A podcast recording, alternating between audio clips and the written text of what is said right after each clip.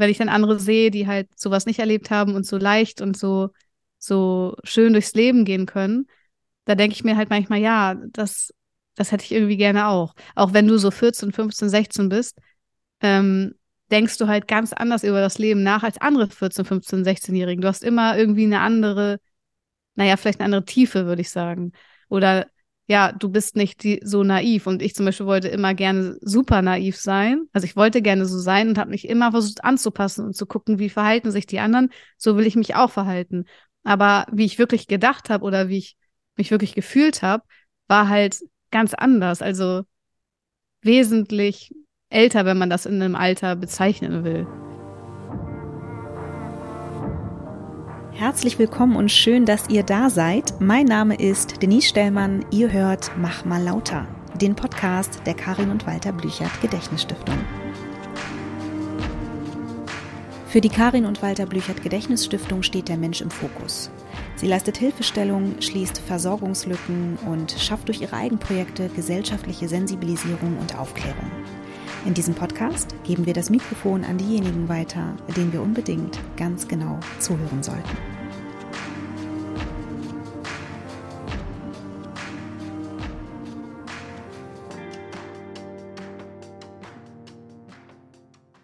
Einen wunderschönen guten Tag, liebe Leute, und herzlich willkommen zu einer neuen Podcast-Folge. Ich hoffe, es geht euch allen gut. Ich freue mich, dass ihr wieder dabei seid. Und ja, ich würde sagen, wir starten direkt mit der heutigen Folge und äh, meinem heutigen Gast. Ich spreche heute mit Lena Jensen. Schön, dass du da bist. Danke, dass ich da sein darf. Wer Lena ist und was sie so macht und worüber wir heute so sprechen werden, letzteres äh, sagen wir euch gleich gemeinsam. Aber Lena, stell dich doch erstmal vor, sag, wer du, wer du so bist und was du so machst.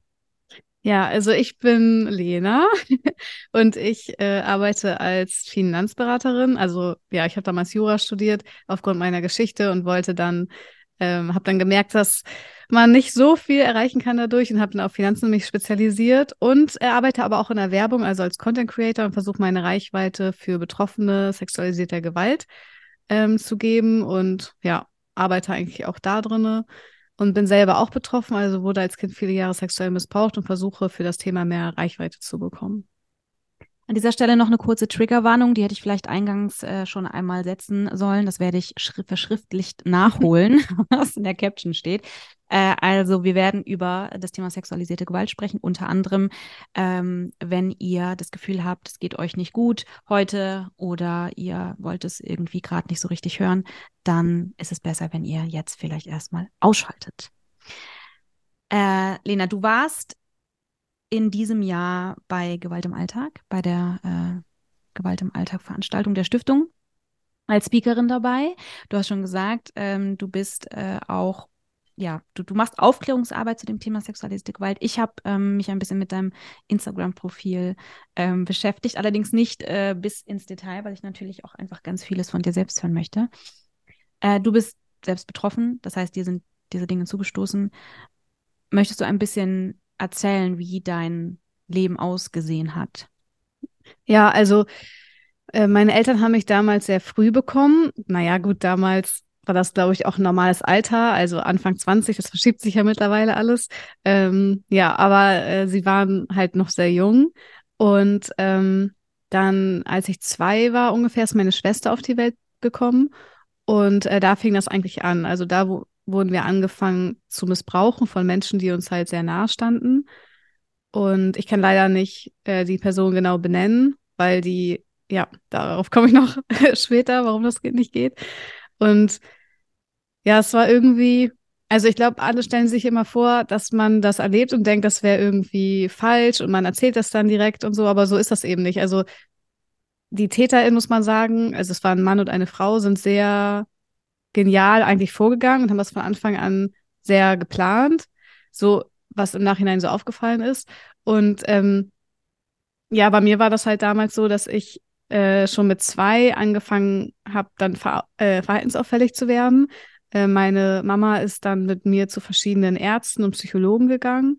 Und ähm, die Psychologen meinten, ja, da könnte irgendwie eine Angststörung sein, aber sie wissen nicht woher. Und die, der Arzt meinte, weil ich immer wund im Genitalbereich war, ja, das ist eigentlich normal, dass sich ein Kind da unten rumstochert.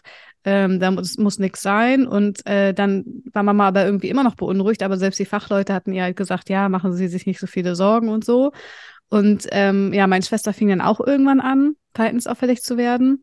Und äh, der Missbrauch zog sich halt über viele Jahre. Also es fing halt, also das Ding ist halt, natürlich weiß ich nicht, ob vorher auch was war. Ich kann halt nur das erzählen, woran ich mich halt wirklich auch erinnere.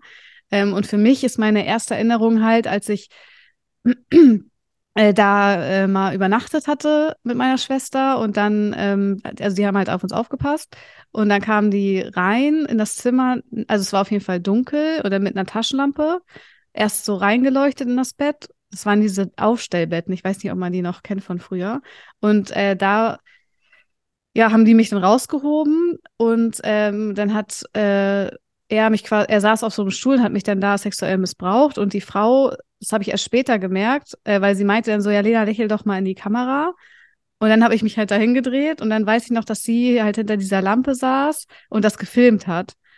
Und es war aber nachts. Und äh, genau, dann ging es halt immer weiter. Am Tag war es halt richtig toll. Die haben so richtig viele Geschenke geschenkt und waren die beliebtesten, liebenswürdigsten Menschen der Welt, sage ich mal. Die waren auch echt im Umfeld sehr beliebt und ähm, man würde halt nie denken, dass die, glaube ich, sowas machen. Äh, ja, und dann zog es aber immer weiter, immer weiter und ich wurde halt irgendwann älter und äh, fing halt auch an, mich mehr zu wehren oder auch mehr Kraft zu entwickeln. Und äh, da haben die dann auch manchmal so gesagt, ja, willst du das denn gar nicht? Äh, hast du uns denn gar nicht lieb? Ähm, äh, wir wollen doch nur Gutes für dich und so. Und ja, das ist halt echt wie so eine Gehirnwäsche irgendwie. Und dann äh, erinnere ich mich auch an einmal, da sind wir äh, dann losgefahren mit dem Auto und ganz oft sind wir dann nach Hause gekommen und haben dann immer, dann irgendwann äh, haben die immer gesagt, ja, Lena war auch toll am Strand, ne? Und ich konnte mich aber gar nicht mehr so richtig daran erinnern, was wir eigentlich an dem Wochenende gemacht haben. Und ähm, auch wenn meine Mama oder mein Papa mich gefragt haben, ja, was habt ihr denn gemacht, dann dachte ich immer, hm, weiß ich gar nicht so genau. Dann habe ich immer einfach nur das gesagt, was die uns halt erzählt haben. Und einmal erinnere ich mich halt, dass in so einem Orangensaftbecher war halt so weißes Zeug. Und ich meinte, ich will das nicht trinken. Und dann hat sie das verrührt und meinte, doch, trink das, das ist gut. Und dann sind wir halt wieder losgefahren. Und dann erinnere ich mich nur, wie ich eben in ein Haus reingetragen worden bin und wie viele äh, nackte Männer eben um mich rumstanden. Und dann äh, wieder an nichts. Und deshalb weiß ich halt immer nicht, was da so passiert ist in der Zeit. Ja, und ähm, dann war das irgendwann so, dass meine Mama mich aus Versehen mal früher abgeholt hat. Ähm, und da war es 13 Uhr und alles war abgedunkelt. Also es war, als wäre nachts in dem Haus quasi. Und dann sind die TäterInnen mit mir in Unterwäsche die Treppe runtergekommen und meinten, Lena, geh dich noch mal kurz waschen. Und dann ähm, er hatte Mama ein richtig komisches Gefühl. Und eine Kindergärtnerin meinte auch zu ihr, dass mein Verhalten so ein sexualisierendes Verhalten ist und auf äh, sexuellen Missbrauch zurückweisen kann. Das war die allererste Person, die den Verdacht überhaupt so geäußert hatte. Und mit dem im Hinterkopf äh, hat sie mich oder uns dann erstmal nicht mehr hingebracht und hat sich dann ans Jugendamt gewendet, dann quasi, ja, dann haben die gesagt, man darf den Kindern nichts im Mund legen. Und dann äh, hat sie mit mir eine Spieltherapie extra gemacht, damit ich ihr das dann irgendwann von alleine erzähle. Ja, und das habe ich dann eines Tages. Und das, da war ich dann aber schon so sie, sechs, sieben. Also das hat schon echt vier Jahre gedauert. Voll viel jetzt, sorry. Ist, ist, nein, nein, das ist alles gut. Ich würde nur gerne noch einmal ganz kurz einwerfen, wenn du zwischendurch das Gefühl hast, ne, du brauchst eine Pause oder so, falls das so sein sollte, du hast ja. immer den Raum hier eine zu, zu machen. Ne? Ich mache das manchmal mit den Gästen auch, dann trinken wir kurz ein, eine Sekunde einen Tee oder machen einen Scherz. Okay. Manchmal einfach nur, um das kurz, dass das auch ganz kurz ähm, sich setzen darf. Also was immer du brauchst, ne? Das hier ist mhm. dein, das ist ein sicherer Raum hier, okay? Das wäre mir wichtig, das zu sagen. ähm, das Ding ist, es ist so, es ist so, du erzählst das so und ich höre sofort, dass du das schon häufig erzählt hast, also dass Menschen dich diese Frage, dass, dass, dass Menschen dich schon häufig auch gefragt haben, und wie war das und so weiter. Und ähm, wenn man sich aber überlegt, das ist deine Lebensrealität gewesen. Also so, das, das war ja, das war nichts, was, was dir irgendwer erzählt hat, sondern das, so war das. Das ist erstmal, finde ich, ähm, grauenvoll. So. Ja. Ähm, ganz kurze äh, Verständnisfrage. Das heißt, du warst da auch häufig über Nacht in dieser Be Betreuung oder ähnlich, wie auch immer man das formuliert. Ja, genau. Ja. ja. tagsüber und ab und zu dann auch über Nacht. Okay. Mhm. Aber ja, ich weiß, ähm, dass, also früher, also als ich auch damals bei der Polizei war und danach bei der, äh, bei den Psychologen war, ich musste es halt immer, schon da immer wieder erzählen. Und ich wollte es unbedingt nicht erzählen. Ich wollte nicht mal daran denken. Und ich muss dazu sagen, dass ich jahrelang, also ich glaube wirklich bis ich so 22, 23 war, extrem das Problem hatte, noch nicht mal sagen zu können, dass ich missbraucht worden bin. Also das klebte so in meiner Kehle und ich dachte die ganze Zeit, ähm, es ist nur ein Wort, warum kann ich das nicht einfach sagen? Aber es wollte einfach nicht raus und also irgendwann dachte ich so, ich will diesen, ich will diese Angst davor mir selber nehmen. Und dann habe ich mich einfach echt vor so vom Spiegel gesetzt und es immer wieder gesagt, damit ich keine, damit es eine Möglichkeit hat, raus aus mir zu gehen und nicht an, in mir festzukleben, so, wenn man das so beschreiben kann. Mhm. Und äh, seitdem ich das so öfter erzähle, habe ich das Gefühl, dass, ähm, dass ich es mehr auch loslassen kann, ohne es zu verlieren, mhm. aber dass es ähm, nicht so schwer in mir klebt, mhm. sozusagen. Also ist das äh, Erzählen, auch das wiederholte Erzählen, für dich eher etwas Gutes, etwas, was sich für dich stimmig anfühlt, wo du das Gefühl hast, es ist eher etwas, was sozusagen etwas Gutes in dir macht, als dieses Festhalten ja. von, okay, das ist ja super ja. wichtig, ne? Ist ja auch sehr unterschiedlich. Ähm, und ich finde es total gut, wenn das äh, für dich ein gutes Gefühl ist. Ähm, dann ist das absolut richtig so. Aber ich finde es trotzdem natürlich, das zu hören und zu wissen, dass es ja, wie gesagt, eine, die ist das zugestoßen, dass es passiert. Ne? So dass ähm, ja, die ganzen Worte dazu, was, was du, du weißt selber, was soll man dazu sagen, ne? Außer das ja. ist grauenvoll, was passiert ist. Ja, das stimmt. Ähm, und dann, also, das heißt, das ist ja alles sehr, sehr früh passiert. Ja, auch wenn man sich äh, so Entwick äh, entwicklungspsychologische Sachen anschaut und sich überlegt, wie, wie die Gehirnentwicklung in dem Alter ist und so weiter ähm, wenn du auch sagst, dass du ähm, dich an, an so bestimmte ähm, Abläufe nicht erinnerst, es klingt für mich tatsächlich ja doll nach was Dissoziativem. Ein, geht ja auch gar nicht anders, ne? Um das alles irgendwie zu überleben. Was soll man anderes machen, als das irgendwie ausmachen, ähm, auf welchen Ebenen auch immer.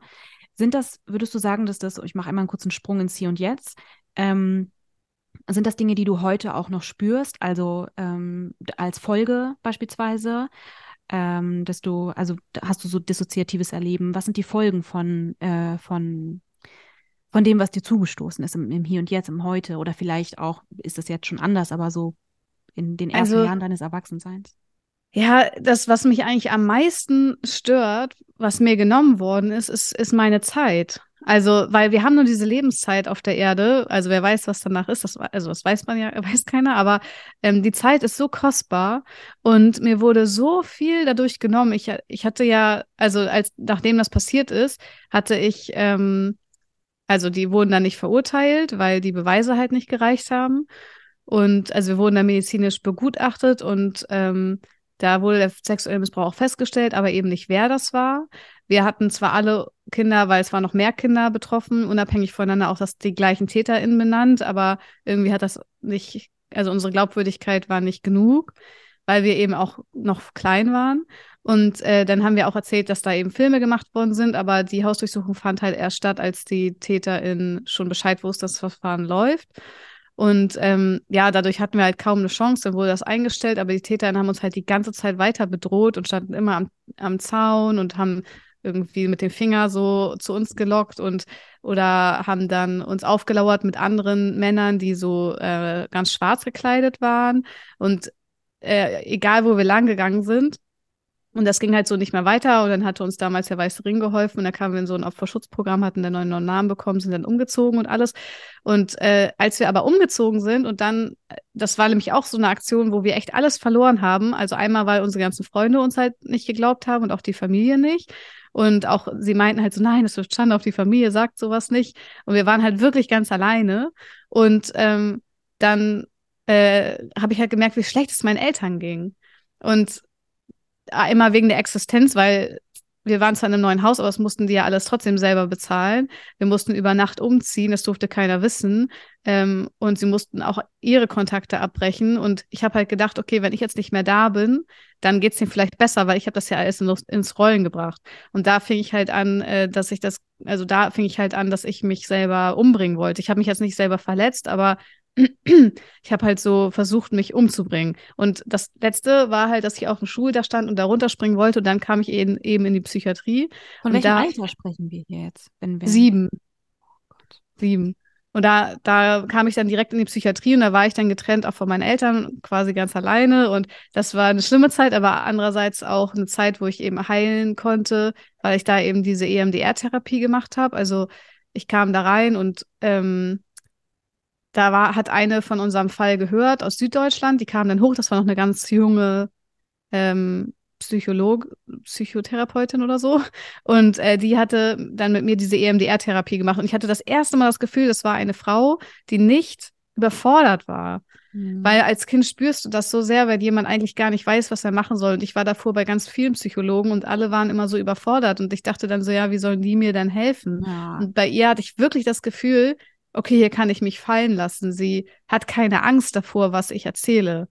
Und ähm, ja, dann habe ich mit ihr diese EMDR-Therapie gemacht. Ich dachte wirklich teilweise, ich reiß hier auf, weil man erlebt quasi diesen ganzen Schmerz nochmal.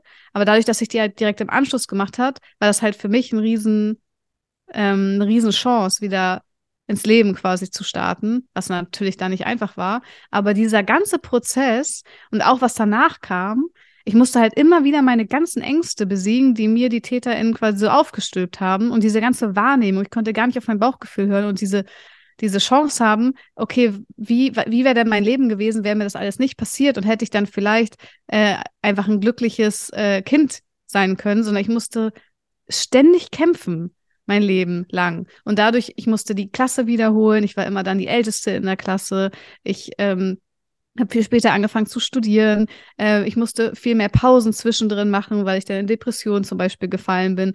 Immer mehr allgemein, auch jetzt noch mehr Pausen brauche. Das mhm. heißt, ich kann gar nicht, ich könnte nie so einen klassischen Karriereweg gehen, wo ich ewig viel arbeite, weil äh, ich dafür gar nicht die Kraft habe, mhm. weil ich mit anderen Sachen zu tun habe. Und das nimmt einen einfach so viel. Und das finde ich so unfair, weil dafür gibt es einfach gar keinen Ausgleich. Wer soll dir die Zeit wiedergeben, wo andere, also andere in meinem Alter sind vielleicht wo ganz anders, als ich jetzt bin zum Beispiel. Und das du? ist, ich werde jetzt 30 nächstes okay. Jahr. Und das ist irgendwie, das ist das, ja, ich habe noch andere Sachen, die mich bei, also die mich einschränken durch den Missbrauch, aber das ist so die Sache, die mir, die mich am meisten stört. Also die Zeit, die es kostet. Die es auch ja. immer noch kostet. So, ja, und diese ganze Energie und Kraft, die ich äh, aufwenden muss, um das zu verarbeiten und damit zu leben. Es geht ja nicht darum, also hätte ich diese Kraft, müsste ich diese Kraft nicht dafür nutzen, könnte ich sie ja vielleicht für ganz andere Sachen nutzen. Und das, ja, das, äh, wenn ich dann andere sehe, die halt sowas nicht erlebt haben und so leicht und so, so schön durchs Leben gehen können, da denke ich mir halt manchmal, ja, das, das hätte ich irgendwie gerne auch. Auch wenn du so 14, 15, 16 bist, ähm, denkst du halt ganz anders über das Leben nach als andere 14, 15, 16-Jährigen. Du hast immer irgendwie eine andere, naja, vielleicht eine andere Tiefe, würde ich sagen. Oder ja, du bist nicht die, so naiv. Und ich zum Beispiel wollte immer gerne super naiv sein. Also ich wollte gerne so sein und habe mich immer versucht anzupassen und zu gucken, wie verhalten sich die anderen. So will ich mich auch verhalten.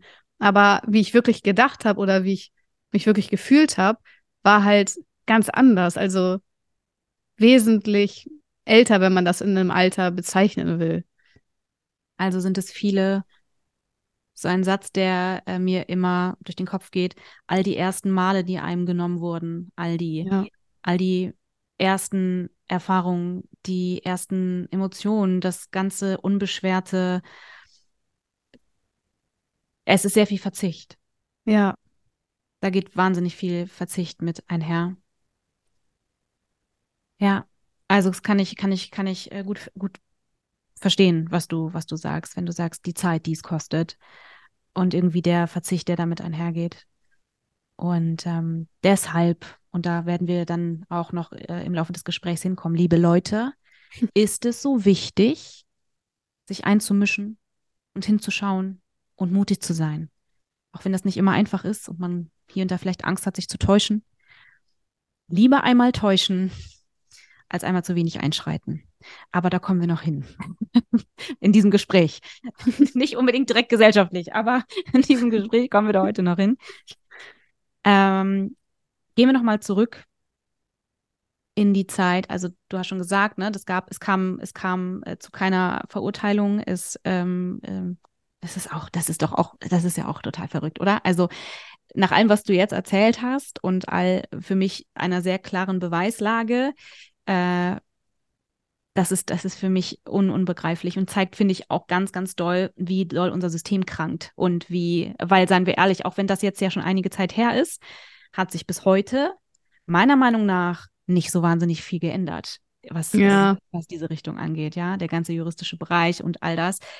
Ähm, wie, wie, was würdest du sagen, ab welchem Alter bist du in eine Art Fahrwasser gekommen, dass das Leben für dich auch wieder spürbar war? Also, dass die Symptomatik nicht das Einzige war, was da war. Wo du sagst, wenn du sagst, du hast äh, mit EMDR angefangen, ähm, wann hast du das Gefühl, gab es so ein Gefühl von, da ist zumindest noch mehr als nur die Folgen?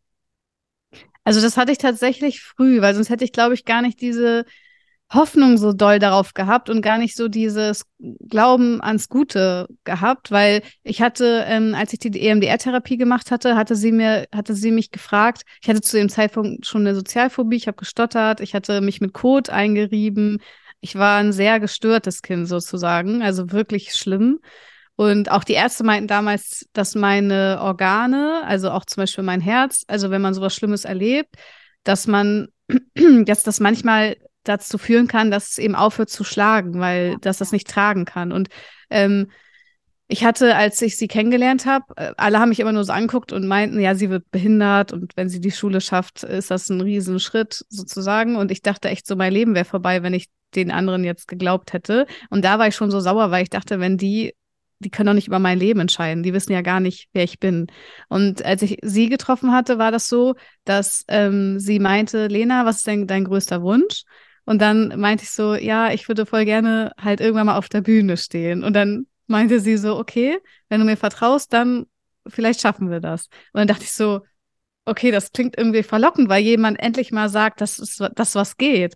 Und dann habe ich ihr auch vertraut und habe das dann durchgezogen, sehr widerwillig. Also ich kann auch gut verstehen, Leute, die eine EMDR-Therapie machen, auch im Erwachsenenalter, dass sie das abbrechen, weil es einem einfach erstmal hundertmal schlechter geht und es lange Zeit braucht, um da, das das quasi wirklich heilt und man muss das wirklich zu Ende machen, damit äh, man danach das auch sehen kann, den Erfolg.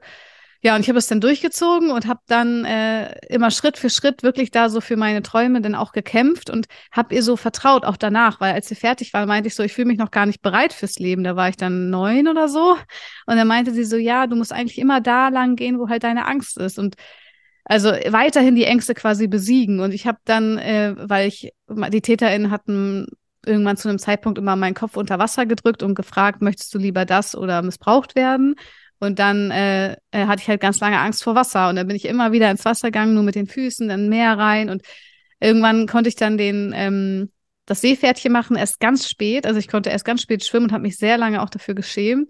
Aber irgendwie ist es wie so ein Muskel gewesen, zu trainieren, diese Angst zu überwinden und nicht in dieser Starre zu bleiben. Und das hat mich frei gemacht, weil diese ganzen Bänder, die einen um Kreisen, die einen so starr machen, die einen unbeweglich machen und wegen denen man Sachen macht, nicht macht, die man eigentlich wollen würde, ähm, die zu lösen, das macht einen unglaublich frei. Und das habe ich äh, immer gemacht. Und deshalb hatte ich immer das Gefühl, da gibt es etwas, wo ich hinkommen kann. Ich muss diesen Weg aber gehen. Und äh, am Anfang war das nicht so, dass ich dachte, oh man, das nervt mich, dass ich das so machen muss, weil ich gar nicht so diesen Vergleich hatte oder mit anderen Kindern gesprochen habe, wie es denen geht, da war ich viel zu klein für, sondern das habe ich erst im Nachhinein gesehen, dass ich so dachte, oh Mann, die ganze Zeit habe ich so viel gekämpft und während andere Kinder so so ähm, normal quasi aufwachsen konnten. Und äh, das hat mich dann im Nachhinein gestört. Aber so dieses, dass da mehr ist als nur die Folgen, das, da habe ich als Kind extrem doll dran geglaubt, weil ich habe mir so gesagt, wenn die haben die ersten sieben Jahre meines Lebens genommen, den Rest kriegen die nicht und ich lasse mich nicht mehr von denen die Macht äh, nehmen, selber über mein Leben zu entscheiden. Also es ist wahrscheinlich auch sehr gut, dass das bei dir recht schnell angefangen, also dass du recht schnell nach diesen Erfahrungen äh, in, in, in guter Begleitung warst, also dass äh, recht schnell jemand da war, der mit dir auch diese verschiedenen äh, beispielsweise EMDR-Methoden anwenden könnt, konnte. Ich würde gerne noch einmal im Zuge der Vollständigkeit sagen, falls Menschen zuhören, die ähm, ja beispielsweise äh, komplexe Traumafolgen haben oder ähnliches, ja, wenn ihr EMDR beispielsweise schon mal probiert habt und das Gefühl habt, für euch ist es nicht das Richtige, ähm, ihr seid deswegen nicht verkehrt, ihr macht auch nichts verkehrt, nicht alle Methoden sind für alle das Richtige. Ähm, also bitte, bitte äh, nicht denken, es stimmt irgendwas nicht mit euch, ja. Also das ist äh, wirklich sehr, sehr individuell. Und äh, gerade bei Komplextrauma ähm, gelten nicht für alle dieselben Regeln. Das ist ganz wichtig, dass ihr das äh, wisst. Ich finde nämlich nichts schlimmer, als wenn den Menschen glauben, mit ihnen ist immer irgendwas verkehrt, weil, oder sie machen irgendetwas verkehrt, äh, weil die Dinge bei einigen Personen klappen und bei anderen eben nicht. Mit euch ist nichts verkehrt. Nur nochmal, äh, dass das alle gehört haben. Ähm, aber ich finde das, ich finde das eine, also eine unfassbare Kraft, wenn ich, wenn ich höre, äh, wie du über dich sprichst. Und du war, wir reden hier ja von einem kleinen Kind, also von einem, von einem, ne, oder zumindest auch von einem jungen, jungen Menschen, der diese ganze, ähm, diesen Biss für sich entwickeln musste. Auch da wurde dieses Kind ja nicht gefragt. Das war eben keine Wahl, sondern was sollte es sonst sein? Ne? Natürlich hätte es beispielsweise dieses Versterben geben können. Auch das finde ich total spannend, dass du das sagst. Habe ich tatsächlich ähm, noch nie so richtig von jemandem gehört, der das auch so einräumt. Aber das ist ein total wichtiger Punkt. Das ist keine Floskel, wenn man äh, von sexualisierter Gewalt an Kindern spricht, dass diese Kinder einfach versterben können. Das ist keine Floskel. Das passiert häufiger als Menschen glauben. Ich würde sogar fast sagen, das passiert noch häufiger, ähm, als wir je hören. Also das, das passiert. Die Kinder sterben. So. Ähm, deshalb finde ich, ich freue mich, dass du das gesagt hast, weil das, weil das einfach, weil ich das Gefühl habe, das, das sagt einfach nie jemand. Und es gehört zur Wahrheit. Ja, die meisten denken echt, äh, ja gut, dann hat man halt, äh, dann sind die Kinder halt traumatisiert. Das kann man dann ja in Therapien vielleicht wieder lösen, aber da steckt halt so, so viel mehr hinter, weil das halt ganz, ganz viel mit Liebe zu tun hat. Und es gibt auch, gab doch auch mal dieses Experiment, ja, wenn man ja, Kindern ja. Liebe entzieht, Oder dass sie auch sterben können. Genau, ja. dass du die versorgst mit Essen und Trinken, gibst ihnen alles, was, äh, was sie im Prinzip vermeintlich brauchen, aber du entziehst ihnen äh, Nähe. Äh, diese Kinder sterben. Ja. Ich freue mich wirklich, dass du das gesagt hast. Nicht, weil ich, weil es so wahnsinnig toll ist, sondern weil es so verdammt wichtig ist. Deswegen danke, dass du das gesagt hast. Danke. Ähm, wie ging es dann weiter? Da gibt es ja so viele kleine äh, äh, Stellschrauben. Du hast auch erzählt, ihr seid in ein Opferschutzprogramm gekommen. Es hat sich, euren, euer Name hat sich verändert. Es hat sich irgendwie alles verändert. Ich höre auch ganz viel Schuldgefühl ähm, da drin. So ein kleines Wesen, wie du es warst, mit so viel Schuld umzugehen, die ja keine ist, aber die ja natürlich gerade bei Kindern, die immer auch wollen, natürlich, dass es den Eltern gut geht, was ja irgendwie verständlich ist, wer will das nicht, ne? Aber dass da automatisch ein Schuldgefühl mit einhergeht, ohne dass irgendwer, außer die Täter und Täterin, etwas dafür kann. Das entwickelt sich ja automatisch. Ähm, wie, wie, wie, wie, wie hast du das, was waren deine Strategien, das zu handeln? Also Schuldgefühle hatte ich extrem stark ähm, gegenüber meinen Eltern. Und äh, weil ich glaube, als Kind willst du, nimmst du automatisch so eine Position ein, wenn du als Familie in einer Gefahrensituation bist, dass du versuchst, alles auszugleichen irgendwie oder dich so anzupassen, dass du vielleicht äh, das Stück bist, das, das ähm, wieder in eine Harmonie rutschen kann. Und das ist natürlich aber auch gefährlich. Ähm, als ich dann wieder zurückkam aus der Psychiatrie, äh, war das halt so, dass ich immer versucht habe, ähm, bei meinen Eltern zu fragen, was kann ich denn machen, um zu helfen? Und äh, es kam immer nur die Antwort, ähm, wenn du glücklich, wenn bei dir alles gut ist, dann ist bei uns auch alles gut. Und meine Schwester war halt immer relativ viel krank und viel, ähm, äh, hatte viel auch davon getragen dadurch und hat, da war eher so der Augen, das Augenmerk drauf. Und äh, dann ist auch noch überraschend, ungeplant mein Bruder zur Welt gekommen. Und da war halt ein, eigentlich gar kein Fokus so für mich da.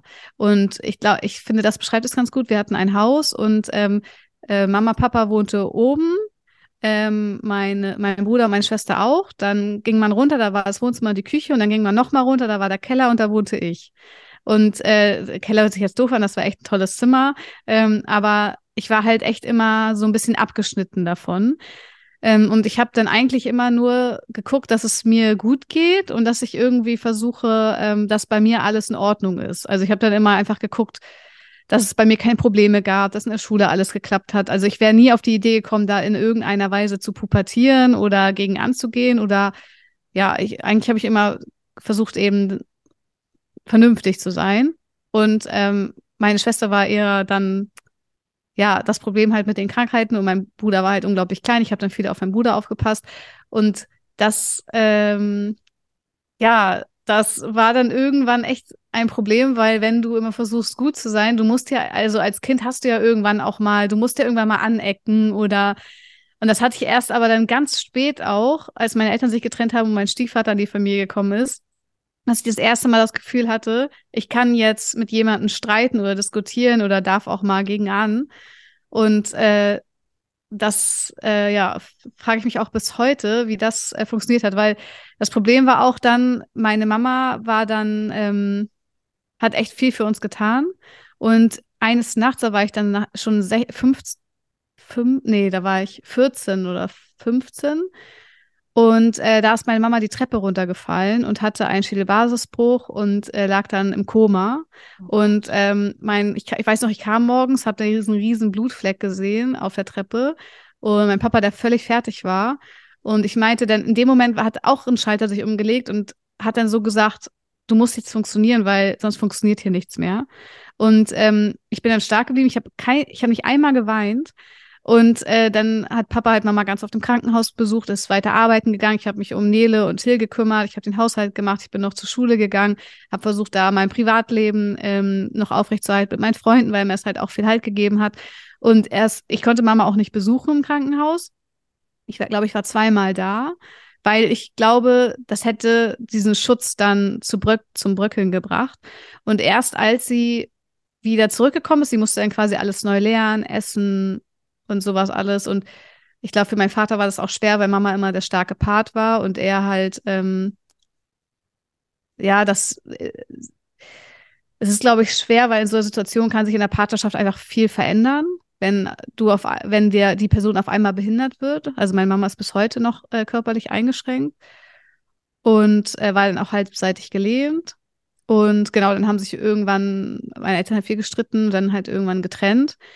Und äh, da bin ich dann in eine richtig krasse Depression gefallen, weil da dann alles hochkam, alles, was ich all die Jahre quasi so unterdrückt habe. Ähm, und deshalb, das zeigt auch so ein bisschen, dass eine Familie, die sowas erlebt, nicht immer, aber langfristig mit viel mehr Folgen einfach zu kämpfen hat, weil sie ja als Familie das trägt und dass es ganz schwer ist, auch gerade für Eltern, glaube ich, so einen Weg zu finden, wie man so ein glückliches Leben auch führen kann. Also das klingt auch nochmal traumatisch irgendwie, ne? Nur die Erfahrung äh, mit, mit deiner Mutter, diese Verletzungen, das Sehen und so weiter, das ist halt auch wirklich, also du hast schon auch einiges gesehen und erlebt ähm, in Folge. Das klingt zumindest so, wenn du mir das, äh, wenn du das so erzählst. ähm, ist Schuld heute noch ein Thema? Hast du zu kämpfen mit, mit, mit, mit dem Thema Schuld? Ähm, ich habe hab das irgendwann abgelegt, aber noch nicht lange. Erst in den letzten Jahren ähm, um, habe ich mich so ein bisschen frei davon gemacht. Ich, oh, keine Ahnung. Ich war dadurch echt lange, auch als ich noch ausgezogen bin, irgendwie immer. Also es ist immer noch so, dass es mich manchmal triggert, wenn jetzt, wenn jetzt ähm, mir jemand die Schuld für etwas gibt, oder ich das Gefühl habe, Schuld für etwas zu sein dass ich dann immer sehr stark mich reflektieren muss in dem Moment, woher kommt jetzt das Gefühl, ist das jetzt diese Situation oder ist es vielleicht was anderes? Aber für mich war vielmehr die Schuld gegenüber meinen Eltern loszulassen.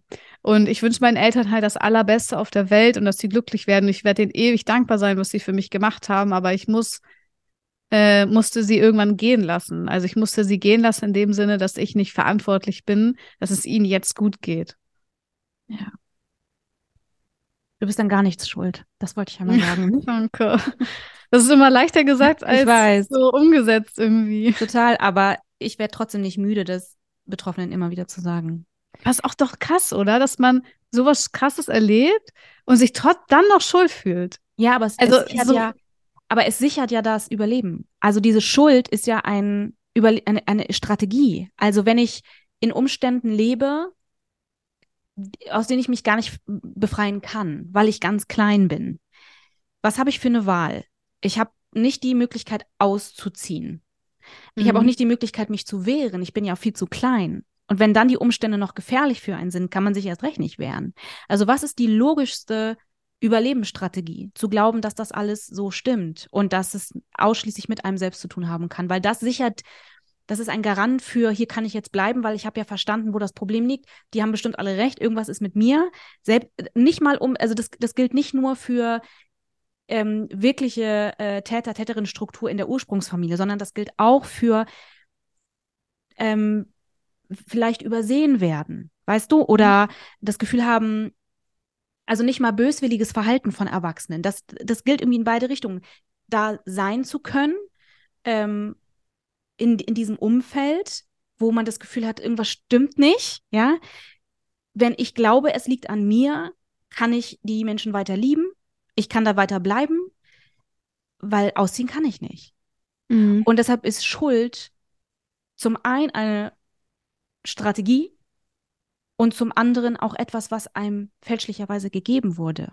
Das ist ja gar nicht, das ist ja gar nicht, das ist ja gar nicht wahr, aber es ist ja so funktioniert das ja. Schuld ist immer ein, ein, ein, ein, ein, ein, ein Alibi. Immer ein, es hat nichts mit mir zu tun, ich gebe das einfach ab.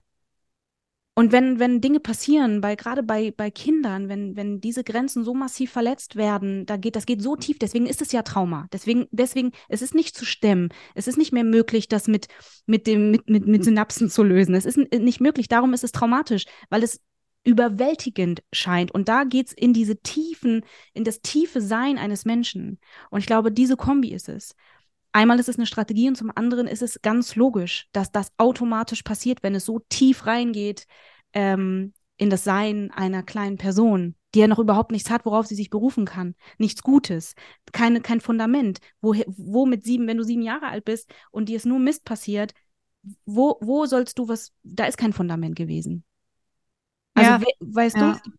Und das ist ja auch dieses Gefühl, also ich hatte ganz lange das, konnte ich, hatte ich kein Bauchgefühl und wusste nicht, was richtig und falsch ist. Weil ich ja, wenn du lernst immer, ein Tisch ist ein Stuhl und irgendwann lernst du, ah, ein Tisch ist ein Tisch, was war denn vorher jetzt ein Stuhl und was ein Tisch? Und dann bist du dir so unsicher in dir selber, äh, dass du richtig lange, also ich brauchte richtig viel Zeit, um überhaupt herauszufinden, dass es gar kein richtig und falsch sozusagen gibt, sondern immer verschiedene Wahrnehmungen. Mhm.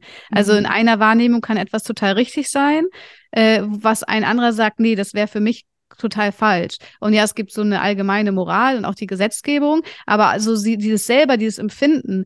Und äh, ich dachte früher immer, ähm, ich möchte es bei jedem Menschen gut machen. Ich möchte, dass mich jeder Mensch mag und ich möchte, dass ich ähm, das Richtige tue. Und wenn dann zum Beispiel jemand nicht zufrieden war oder irgendwie doof zu mir war, dachte ich, oh Gott, ich habe was falsch gemacht. Und äh, irgendwann zu lernen, nein, man kann ja gar nicht alles richtig machen, weil je, also man tritt immer Menschen auf die Füße und es gibt immer Menschen, die äh, vielleicht eine andere Wahrnehmung haben, ohne es jetzt zu bewerten, dass es jetzt schlechter oder besser ist, die, für die das nicht richtig war in dem Moment und du nie dahin kommen wirst, dass du für alle alles richtig machen kannst und für dich selber auch. Und ich glaube, das dann irgendwann zu nehmen, gerade weil dir, wenn einem das Gefühl genommen wird, dieses richtig und falsch, ähm, äh, in dieses Gefühl wieder reinzukommen, dass du das für dich entdeckst, was eigentlich für dich dann richtig oder falsch ist, ähm, das ist total wichtig. Ja, bestimmt. Du hast schon gesagt, du bist, du, du hast gesagt, du wirst 30 oder bist du 30? Ich habe das schon wieder vergessen. Nee, ich, ich werde erst 30. Du, du wirst 30. Noch 29. Noch 29, okay, jetzt habe ich es mir gemerkt. Wie sieht dein Leben heute aus? Du hast auch schon gesagt, du musstest deine Eltern gehen lassen. Heißt das, du stehst nicht mehr in Kontakt mit, mit, mit, mit deiner Ursprungsfamilie oder mit, nur mit deinen Eltern? Wie sieht dein Leben heute aus? Doch, also ich bin mit meinen Eltern in Kontakt. Also mit meinem Papa habe ich keinen Kontakt, aber mit meiner Mama habe ich viel Kontakt. Ähm, gehen lassen meinte ich auch eher ähm, im Psycholo, also im Gefühlen, mhm. im Gefühlsinne. Also ich liebe meine Eltern, aber ähm, es geht eher darum, dass ich eben diese Schuld gehen lassen habe, diese Verantwortung für die Eltern. Und das, mhm. ähm, ja, das ist, das war für mich ganz wichtig. Ja, sonst mein Leben ist eigentlich, äh, ich habe mir immer gesagt, oh, wenn mir so viel Schlechtes passiert ist, dann muss es statistisch gesehen ja so sein, dass mir nie wieder was Schlechtes passiert. Also muss mein Leben jetzt großartig werden. Und ich wollte immer das Beste aus dem Leben rausholen, was geht. Und ähm, ich finde, für mich habe ich das auch geschafft. Also ich bin jetzt selbstständig und kann jeden Tag so bestimmen, wie ich möchte. Ich kann mir meine Pause nehmen. Ich habe keine finanziellen Ängste, ich habe äh, eine Liebe gefunden, also ich kann mich wieder jemandem anvertrauen, mich bei jemandem fallen lassen, der mich so nimmt, wie ich bin. Ähm, und wir haben ein tolles Zuhause, wir ziehen jetzt um im äh, Ende Januar nochmal in ein noch schöneres Zuhause und ich habe tolle Freunde, also ein schönes äh, Umfeld und kann ganz viel machen. Ich mache viel Yoga und gehe gerne essen und äh, habe jetzt im Dezember war ich sogar im Hansa-Studio in Berlin und durfte eigene Songs aufnehmen, weil ich hatte früher mal Schauspiel und Gesang studiert und ähm, das war immer so ein kleiner Traum. Äh, damals meinte ich auch zu, zur Psychologin, dass ich irgendwann mal auf der Bühne stehen will und singen. Und äh, ich bin jetzt nicht die beste Sängerin, aber ähm, ich würde irgendwie voll gerne einmal diesen Tra Traum so von meiner Bucketliste quasi streichen. Und ja, es erfüllt sich irgendwie ganz viel und ich bin so dankbar dafür, dass ich das erleben darf. Und ich habe so gemerkt, oh, es hat sich so gelohnt, am Leben dran zu bleiben und nicht aufzugeben und was das Leben eigentlich für ein so Schönes bereithält, auch im Detail, wenn man nur mal einen Spaziergang macht oder durch den Wald geht oder die Emotionen. Ich habe früher immer gedacht, ich will immer nur glücklich sein, aber auch traurig sein zu dürfen und zu weinen, weil jemand einen etwas bedeutet und da, also das ist für jede, das ist für mich halt auch so ein Geschenk eigentlich, weil ich war eine Zeit lang ganz leer und unemotional und jetzt alles so fühlen zu dürfen, das äh, genieße ich irgendwie. Wo hast du äh, äh, studiert? Tanz und äh, Schauspiel? Ähm, Schauspiel? Gesang und Schauspiel? Genau. Wann, wo hast du studiert? Das war am Bühnenstudio im Medienbunker. Ah. Mhm. In? Wo? Im Medienbunker in Hamburg? In Hamburg, ja, ja, dann weiß ich ja. wo. okay. Ja. das klingt schön. Das klingt, das klingt schön. Wie ist es für dich, ähm, Beziehungen zu führen? War das, also, war das, war das ein Prozess oder? Ja. Das, ja, ne? ich habe letztens mit einem, mit einem Follower geschrieben, der erzählt hat, ähm, immer wenn er auf Frauen zugeht, dann hat, bekommt er so Ticks und bei mir war das ähnlich. Ähm, immer wenn ich auf äh, oder mich mit Männern treffen wollte, also ganz oft bin ich da nicht hingegangen, habe es dann abgesagt oder so. Und ähm, irgendwann dachte ich so, okay, ich muss jetzt mal meine Angst da überwinden. Und alleine dann so Händchen halten. Also ich bin, hab, krieg keine Ticks, aber ich erstarre. Also ich wär, wurde richtig zu so einem, ich wurde richtig verkrampft. Und ja, okay, manchmal habe ich auch gezittert richtig doll. Und äh, ich musste erstmal irgendwie das, also das ist wie, auch wieder wie ein Muskel tatsächlich. Umso öfter ich das gemacht habe, umso mehr ging es weg. Und irgendwann hatte ich das auch nicht mehr. Ähm, aber äh, da erstmal hinzukommen, das war ein richtig langer Prozess. Und ich bin froh, dass ich auf dem Weg Freunde hatte, auch eine erste große Liebe, die sehr rücksichtsvoll waren, sehr liebevoll, sehr auf mich eingegangen sind, ähm, wo ich Glück hatte, an Menschen zu geraten, die mich jetzt nicht verarschen wollten oder ja, die selber sehr empathisch waren ein, einfach und ähm, wo ich dann auch so lernen konnte, mich Stück für Stück fallen zu lassen, was ich eigentlich selber will, was für mich auch Liebe ist. Also, weil ich, ich kenne auch viel, also, oder ich hatte das auch, dass ich so neige zu einem Helfersyndrom, vielleicht auch um Schuld eben wieder gut zu machen, ich weiß es nicht, aber ähm, ich hatte halt auch viele Freunde, denen ich dann immer helfen wollte, aber das bringt auch nichts, wenn du nicht, nicht auf Augenhöhe bist. Das scheitert irgendwann. Ich habe dann gemerkt, immer nach zwei Jahren ist es gescheitert. Ich, ich wollte dann nicht mehr mit denen zusammen sein und da habe ich auch gemerkt, okay, ich muss da mal gucken, was ich da eigentlich für ein Profil habe, was mich anzieht und äh, warum ich das habe und was mir aber vielleicht gut tun würde und dafür auch mal offen zu sein. Weil ich glaube, das, was wir wollen, ist nicht immer das, was uns auch gut, gut tut. tut. Ja, das war auch nochmal ein Prozess, mhm. ähm, da auch hart zu bleiben, weil im Leben sind wir, ich weiß noch, da wollte ich, da meinte ich so, ich bleibe jetzt Single und erst wenn ich wieder jemanden kennenlerne, den ich mir vorstellen kann zu heiraten, dann komme ich mit dem zusammen, sonst nicht. Und während der Zeit sind mir immer wieder solche Leute begegnet, die genau diesem Profil entsprechen, ähm, der eigentlich nicht gut für mich ist, wo ich weiß, die scheitern eigentlich. Und jedes Mal dann Nein zu sagen und seinem Herz sozusagen, nee, das ist jetzt wieder, kommt aus einem anderen Gefühl heraus. Ähm, das war äh, hart, aber da, da muss man auch echt, also das ist echt ein schmaler Grad, äh, dass man sich selber so kennenlernt und auch sich einzuschätzen weiß, weil man selbst kann sich echt am besten täuschen auch oft. Ja, das stimmt. Ja, verrückt, ne? Also gerade wenn man so feine Antennen hat, äh, passiert das trotzdem. Also ja. das, das, ist, das ist schon, aber ich finde, das zeigt auch einfach nur, äh, dass Menschen einfach auch Seiten haben, du, du kannst nicht alles sehen. Genau. Das ist einfach so. Ja. Du hast äh, schon gesagt, du machst, also du machst auch, ich würde schon sagen, das ist eine Art Aufklärungsarbeit, die du machst, ne? Auf deinem, äh, auf deinem Instagram. Erzähl doch mal vielleicht noch genau, was du da machst, was dein Schwerpunkt ist und was du, was du dir wünschen würdest. Also was, was ist der Grund dafür und wo willst du hin damit? Also ich habe halt, ähm, ich bin kein, ich habe keine Ausbildung in dem Bereich und ich kann nur als Betroffene sprechen aus meiner Perspektive. Und ich erzähle das, was mir, also mir hat damals jemand gefehlt, der ähm, so über die eigene Geschichte gesprochen hat und ich habe damals ein, ich hatte es auch gestern erzählt, äh, nach einem Buch gesucht, da war ich noch kleiner. Da gab es, glaube ich, noch gar nicht so Dokus und so. Gott, jetzt fühle ich mich echt alt langsam. Aber auf jeden Fall habe ich da ein Buch gefunden, das hieß Der unterdrückte Schrei. Fand ich nicht so gut. Aber ich habe kein anderes gefunden in dem Bereich. Aber ich wollte so gerne mal jemanden wissen, der das erlebt hat und wie er jetzt damit lebt.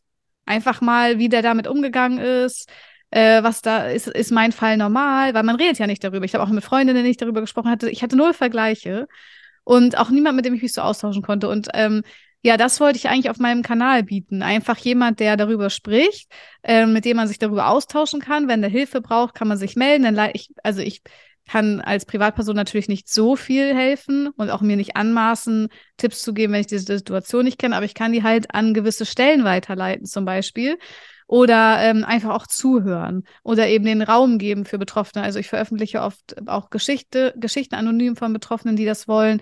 Und ich merke, dass da eine riesen Nachfrage ist, weil alle sagen, ja, ich würde das auch gerne, kannst du meine Geschichte auch veröffentlichen? Und das zeigt, sie wollen gehört werden.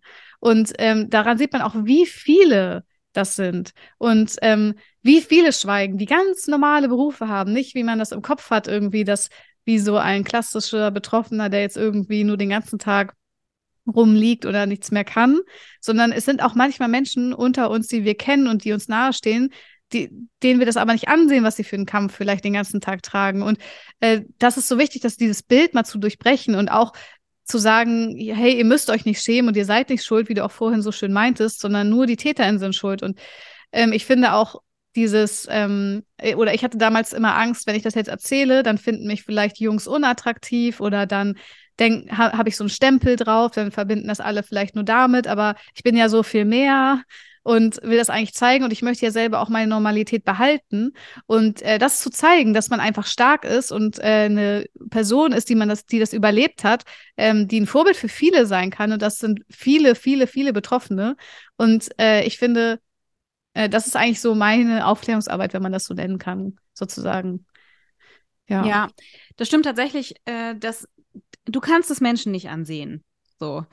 Du kannst es nicht sehen. Es ist, es, es, es kann der krasseste Manager sein, der, äh, wo du das Gefühl hast, der arbeitet irgendwie 9 to 5, der macht tausend Überstunden, der ist immer irgendwie on point, das ist ein Workaholic. Du weißt nicht, wie viel Kraft diesen Menschen das vielleicht kostet und wie doll er hadert und ähm, wie viele Pakete er zeitgleich trägt. Und du weißt auch nicht, wie er vor einer halben Stunde noch ähm, aussah und was er getan hat, äh, bevor er in diesem Meeting, Meeting saß. Diese Dinge wissen wir nicht. Wir können das nicht wissen. Und ich, ich glaube, das ist so wichtig, dass äh, nur für die, die das, für die das auch stimmig ist und die das, äh, für die sich das gut anfühlt. Das muss niemand. Das ist vielleicht auch nochmal wichtig zu sagen, dass nicht alle Menschen müssen laut über ihre Geschichten sprechen, wenn sie das nicht möchten. Das ist überhaupt nicht nötig. Du, du darfst das machen, wie das für dich gut ist. Und wenn du das Gefühl hast, es gibt für dich andere Wege, dann sind die auch okay. ähm, es gibt da kein, kein Schema F. Das ist nicht, das gibt es nicht. Und alles ist genauso richtig, wie es sich für dich richtig anfühlt. Aber ich glaube so, ähm, kein Aber, sondern und ähm, ich glaube, dass es Betroffenen hilft, wenn sie hier und da eine gewisse Sichtbarkeit erfahren durch andere, für die das der stimmige Weg ist. Weil diese, das Gefühl zu bekommen, ich bin ganz alleine damit und es gibt irgendwie nu nur mich und ähm, ansonsten irgendwie nicht. Ich, ich hätte so gerne mal gesehen, dass, dass ich nicht alleine bin. Das kann so viel machen. Das ist, das kann so viel machen. Das Gefühl, oh krass, das hätte ich niemals erwartet von dieser Person. Und jetzt spricht sie laut darüber. Ich kann mich an eine Situation erinnern, äh, wo, wo ich so einen Moment hatte.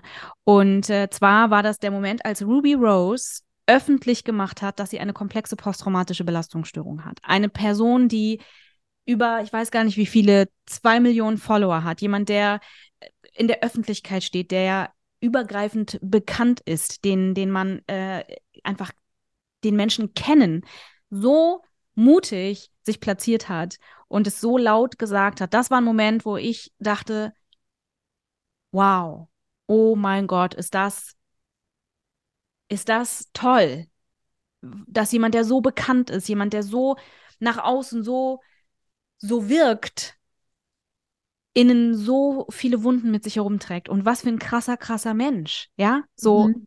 ähm, und auch dieser Teil, das hätte ich nicht erwartet.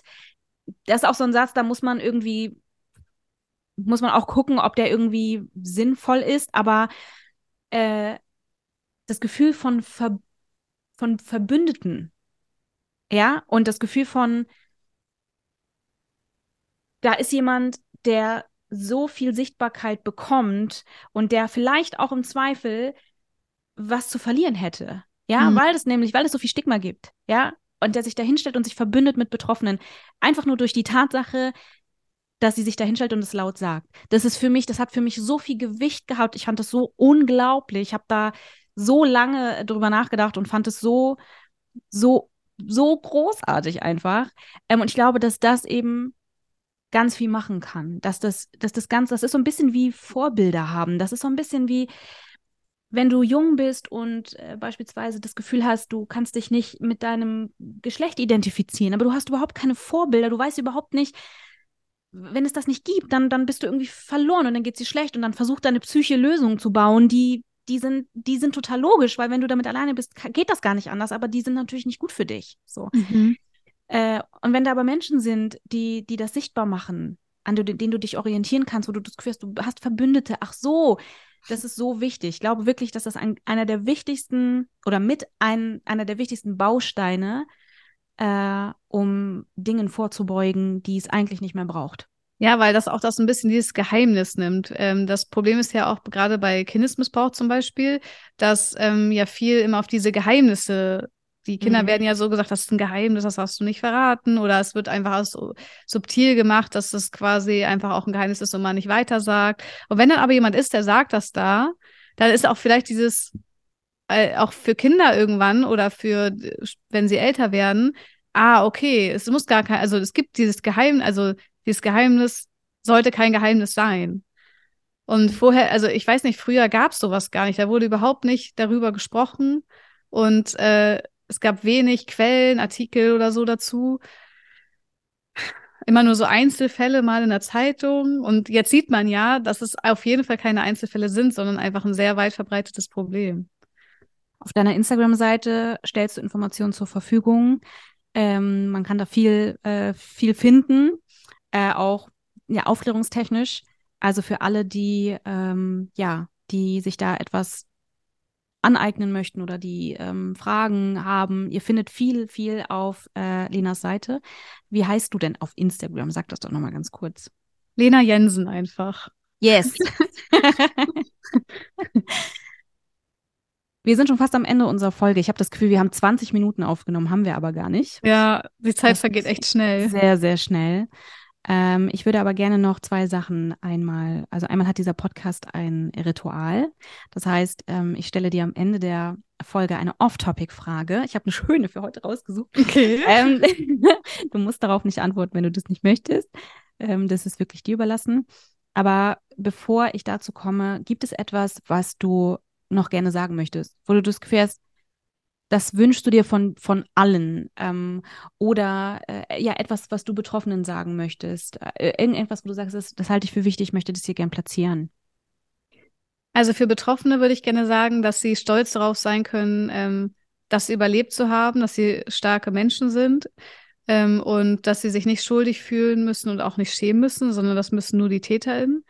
Und ähm, was ich mir wünsche, wäre, dass endlich mal alle Menschen, wenn sie so etwas erleben, das Recht haben, auch direkt eine Therapie zu bekommen oder direkt eben auch eine Anlaufstelle und nicht acht Monate warten müssen, sondern dass sich da endlich was tut, dass die Menschen ähm, Hilfe bekommen. Ja, der letzte Punkt ist so, so wichtig. So wichtig. Hierzu äh, kann ich vielleicht auch noch mal sagen, ähm, die Stiftung hat ja äh, einen Zweig quasi, der sich auch genau dieser Thematik annimmt. Es gibt bei uns also die, äh, ja, die, die Einzelfallhilfe ähm, und Anträge, die man bei uns stellen kann. Äh, dazu findet ihr auch Informationen auf unserer Website. Schaut da gerne mal vorbei. Ähm, ja, aber das ist ein wichtiger, wichtiger Punkt, äh, dass bedarfsgerecht versorgt wird. Bist du damit einverstanden, dass ich dir eine Off-Topic-Frage stelle? Ja. okay. Bin gespannt. Dann werde ich sie mal kurz raussuchen. Okay.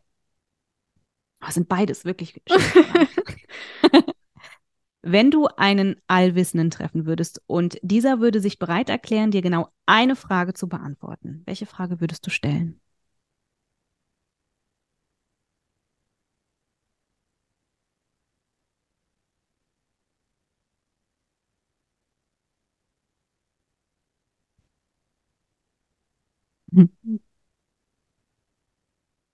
Was müsste ich tun, um das schönste Leben leben zu können? Oh. Glaube ich. Ich glaube, ich ja. hätte auch sowas ähnliches gestellt. Ja, weil, weil das Ding ist halt, erst habe ich so überlegt, hm, fragt man jetzt, äh, waren wir, keine Ahnung, so Sachen, Daten oder so. Aber ich glaube, ich will gar nichts wissen, sondern eher vielleicht, was müsste ich tun, um etwas zu erreichen? Mhm. Ja, meine Frage wäre so ähnlich gewesen. Ich glaube, ich würde fragen, was muss ich tun, um die Welt irgendwie maßgeblich nachhaltig zu verbessern? Was könnte ich, kleiner Mensch, tun? Danke für die ja. Antwort. ja, genau. Tolle Frage. Liebe Lena, ich bedanke mich von Herzen für, ich habe das Gefühl, wir haben irgendwie, eigentlich habe ich das Gefühl, ich brauche noch drei Stunden mit dir. ähm, vielleicht ergibt es sich, dass wir beide nochmal miteinander sprechen. Ich bedanke mich von Herzen für, dein, für deine Offenheit, dass du mit mir gesprochen hast, dass du mir einen Einblick in deine Geschichte gegeben hast. Ich glaube, dass viele Menschen, die uns heute zugehört haben, wieder ein bisschen mehr das Gefühl haben, ähm, dass sie sichtbar gemacht werden und dass sie nicht alleine sind. Und dass es eben auch darum geht, ähm, diesen Ansatz als Teil der Lösung anzubieten. Sichtbarkeit ist Teil der Lösung, ist ein wichtiger, wichtiger Punkt. Ähm, ich werde gleich erstmal ähm, die auf Instagram folgen und ähm, freue mich wirklich, äh, dass wir äh, diese Folge gemacht haben. Geht gerne bei Lena auf der Instagram-Seite vorbei. Äh, lasst ein Zeichen da. Wenn ihr Fragen habt äh, zu dieser Folge, wenn es etwas gibt äh, im Nachgang, bitte meldet euch gerne. Ähm, bleibt aber ja respektvoll untereinander, miteinander und auch uns gegenüber. Das ist eine Regel, die ist nicht zu kippen. Ähm, ich freue mich auf die nächste Folge. Liebe Lena, danke, dass du das mit mir gemacht hast. Ich danke Und dir. Sehr gerne. Und dann, liebe Menschen, hören wir uns in der nächsten Folge. Bis dann. Bye bye.